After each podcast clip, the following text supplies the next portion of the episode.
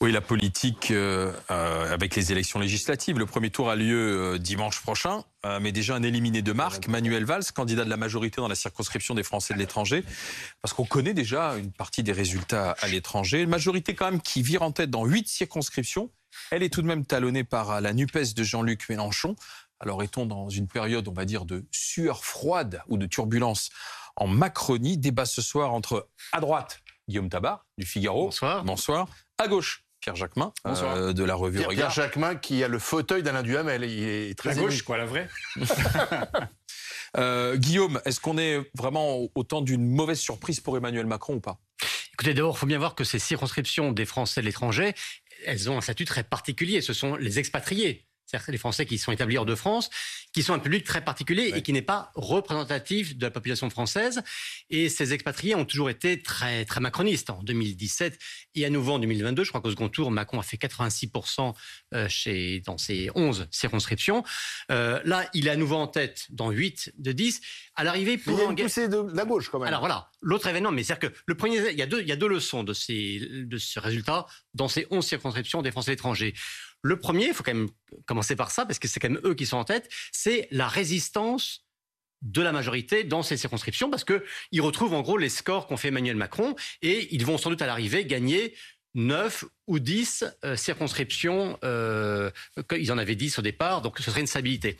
Mais c'est vrai que l'autre information, c'est la percée, je crois que c'est le mot qui s'impose, de la NUPES, qui est d'autant plus spectaculaire que précisément, les expatriés, c'est en général pas, euh, j'allais dire, un électorat typiquement mélanchoniste. Au contraire.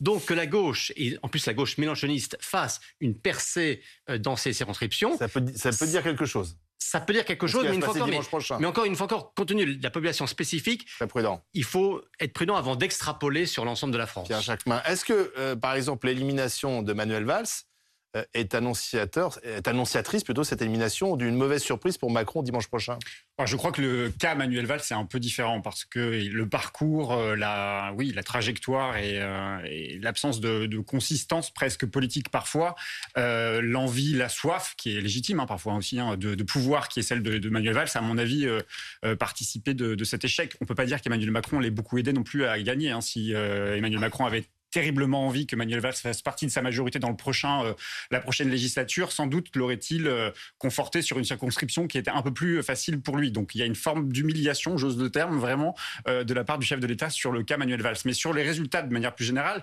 il faut quand même saluer cette percée quand même, qui n'est pas une petite, qui percée de, la gauche. Hein. La gauche était au second tour dans la précédente élection en 2017, je crois, sur 5 circonscriptions sur les 11 circonscriptions. Donc là, elle est présente sur 10 sur 11 c'est quand même un, un, gap assez considérable. Et par ailleurs, les résultats d'Emmanuel Macron, enfin en tout cas de la majorité présidentielle, ne sont pas si bons que ça. C'est-à-dire que oui, ils sont certes en tête, mais ils perdent, si on prend juste les candidats revendiqués ensemble, ils perdent presque 18 points par rapport à 2017. Alors si on fait un bloc des centristes de manière générale, ils ne perdent que 5 points et demi, mais c'est quand même une tendance. Et là où ça me paraît intéressant de voir, alors on ne peut pas tout déduire de ces résultats euh, de ces élections euh, des Français de l'étranger, mais quand même, c'est vrai que c'est un profil assez particulier, quand même un profil de cadres supérieurs, plutôt aisés, et qui n'ont pas franchement une aisance à voter euh, à gauche, et encore moins peut-être pour la figure de Jean-Luc Mélenchon. Donc ça veut comment expliquer alors Ça veut bien dire que c'est pas la figure de Jean-Luc Mélenchon, ça veut dire que le pari qui a été celui de Jean-Luc Mélenchon, qui était de créer une dynamique avec l'ensemble des gauches, l'ensemble des sensibilités de gauche, fait de Jean-Luc Mélenchon bon, certes, le, centre névralgique de ce qu'était cette nouvelle gauche, mais qui est plus que ça. C'est-à-dire que. Ça redonne de l'espoir à gauche Je pense que ça redonne beaucoup d'espoir à gauche. Et je ne suis pas tout à fait d'accord avec votre analyse quand vous dites qu'il y aura sans doute 10 candidats de la Macronie qui sortiront vainqueurs de, du scrutin dimanche prochain. Neuf. Il y a, il y a, il y a, des circonscriptions où le, jeu n'est pas aussi euh, facile que ça. c'est le retour de la gauche. Oui, alors, il y en a une où c'est clair, euh, c'est celle du bassin méditerranéen qui couvre notamment les pays du Maghreb, où là, clairement, elle était sortante en marche et la, la, NUPES est en position favorite pour le, pour le second tour. Donc ça peut faire une bascule dans un sens. Inversement, dans le bassin méditerranéen qui comporte notamment Israël et l'Italie, le sortant est UDI. Euh, et là, ce sont les macronistes qui pourraient peut-être l'emporter. Donc, vous voyez, ce serait un jeu, un jeu à, euh, à somme nulle. Le cas de Valls, c'est quand même très particulier parce que euh, ne croyons pas que la défaite de Valls est le reflet de la poussée de la gauche. Si Valls a échoué dans la circonscription où il se présentait, celle qui couvre l'Espagne, le Portugal et, en, et Andorre et Monaco, euh, c'est parce que le sortant qu'avait été élu sous l'étiquette LREM, lui est arrivé devant et c'est ce sortant euh, qui va, qui, Stéphane Vogetta, qui va, qui devrait. Il a été réintégré d'ailleurs. Hein. Il avait été exclu de l'AREM et là, euh, au sort du premier tour, ça il, il revient dans la famille. D'autant plus qu'il devrait gagner. Donc en général, les, les, les, gagnants, on les réintègre assez facilement. Donc vous voyez, euh, attention aux effets d'optique oui, il y a une défaite, mais qui est une défaite personnelle de Manuel Valls.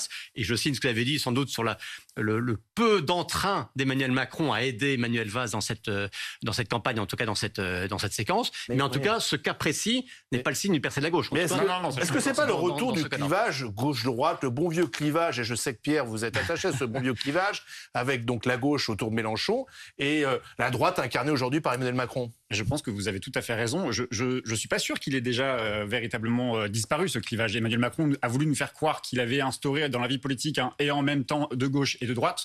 On peine encore aujourd'hui à voir quelle serait la jambe gauche d'Emmanuel Macron et c'est pas les derniers signaux qu'il a envoyés pour le quinquennat qui arrive qui nous font croire, qui nous font dire que la jambe gauche va euh, subitement arriver. Donc le clivage n'a jamais véritablement disparu, mais c'est vrai que là il y a une forme de lisibilité assez, enfin c'est assez clair quoi, qu'effectivement les seconds tours sont euh, euh, entre une gauche et la droite. La droite classique, hein, les Républicains font des scores catastrophiques dans ce dans ce dans ce scrutin. leur, leur électorat aurait été acquis. Mais ça veut dire une chose. Alors peut-être que c'est très simpliste de le dire comme ça, mais ça veut dire et on le dit depuis très longtemps, Emmanuel Macron a totalement absorbé ce qu'était la droite traditionnelle. Et il faut que Emmanuel Macron et cette euh, droite-là assument euh, qu'ils ont des accords. Euh, et, d'ailleurs, sans doute, sera, ça sera nécessaire pour eux dans la prochaine législature si Emmanuel Macron n'a pas de majorité absolue. Il faudra faire des accords. Et ça sera l'opportunité pour les Républicains, enfin, de, de, clarifier leur position et leur ligne. Le retour du clivage, Alors, on voit comment Pierre essaye vraiment de, pousser Emmanuel Macron au maximum à droite pour dire, vous voyez, c'est, c'est ligne droite. Bon, la réforme des retraites à 65 ans, c'est pas une mesure de gauche. Ben, précisément, quel est aujourd'hui, en matière de retraite, quels sont les seuls engagements d'Emmanuel Macron? C'est la réindexation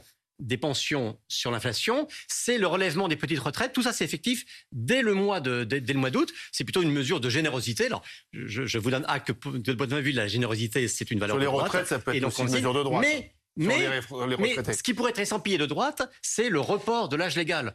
Or là, le seul élément qui est sûr, c'est que sur ce point, les discussions vont commencer à partir de l'automne et qu'Emmanuel Macron a dit lui-même dès la campagne, parce qu'il voulait séduire les voix de mélenchonistes, c'est-à-dire ça lui a en partie réussi face à Marine Le Pen, il a dit que bon, bah, 65 euh, ans, enfin, on verra bien là on en est en cours de route. Donc on voit très bien que le, le critère d'âge Emmanuel Macron n'y est pas du tout à toucher, alors que tous les marqueurs dits de gauche sur cette réforme, il les donne dès maintenant. Vous allez tout de suite sur le terrain de la réforme des retraites, et sans doute vous avez raison, parce que c'est à peu près la seule chose d'Emmanuel Macron. Hum. J'ai la naïveté de penser que ce qu'il s'est joué aussi dans, les, dans, le scrutin euh, des hum. Français de l'étranger, et le fait que la gauche ait fait euh, une poussée de près de 8 points euh, par rapport à 2017, c'est qu'il y a un enjeu que la gauche a totalement pris à sa charge, qui est l'enjeu écologique. Et je pense que les Français de l'étranger qui vivent dans des territoires qui sont parfois menacés par les questions écologiques, par le réchauffement climatique, fait qu'il y a un regain d'intérêt et il y a un regain aussi euh, euh, de, volonté politique que les choses changent. Emmanuel Macron, pas lui personnellement, mais son, gouvernement, l'État, d'ailleurs le précédent aussi, ont été condamnés pour inaction climatique.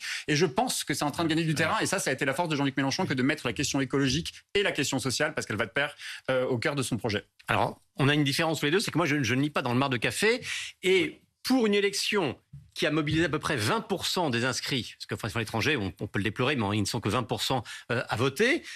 Pour de ce corps électoral très réduit déduire que la motivation de vote, c'est sur la question écologique, vous êtes très fort. Moi, je, n'ai pas la capacité de, décrypter de manière aussi fine leur, motivation de, vote. On, dit que c'est l'axe de campagne d'Emmanuel Macron que d'avoir fait la réforme des retraites. Hmm. On peut aussi considérer que la gauche a gagné parce qu'elle a fait son axe de campagne, la question écologique et la question sociale. Ah, bien sûr, mais et je, pense que ces thèmes sont, sont, identifiants. Après, en matière d'écologie, il y a effectivement les proclamations et il y a l'action. Ah, je, suis d'accord pour dire que, sans doute que le bilan n'est, enfin, tout n'est pas au rendez-vous dans ce qu'a fait Emmanuel Macron, mais euh, je veux dire que dans l'incantation n'est pas non plus une action au service de l'environnement. Euh,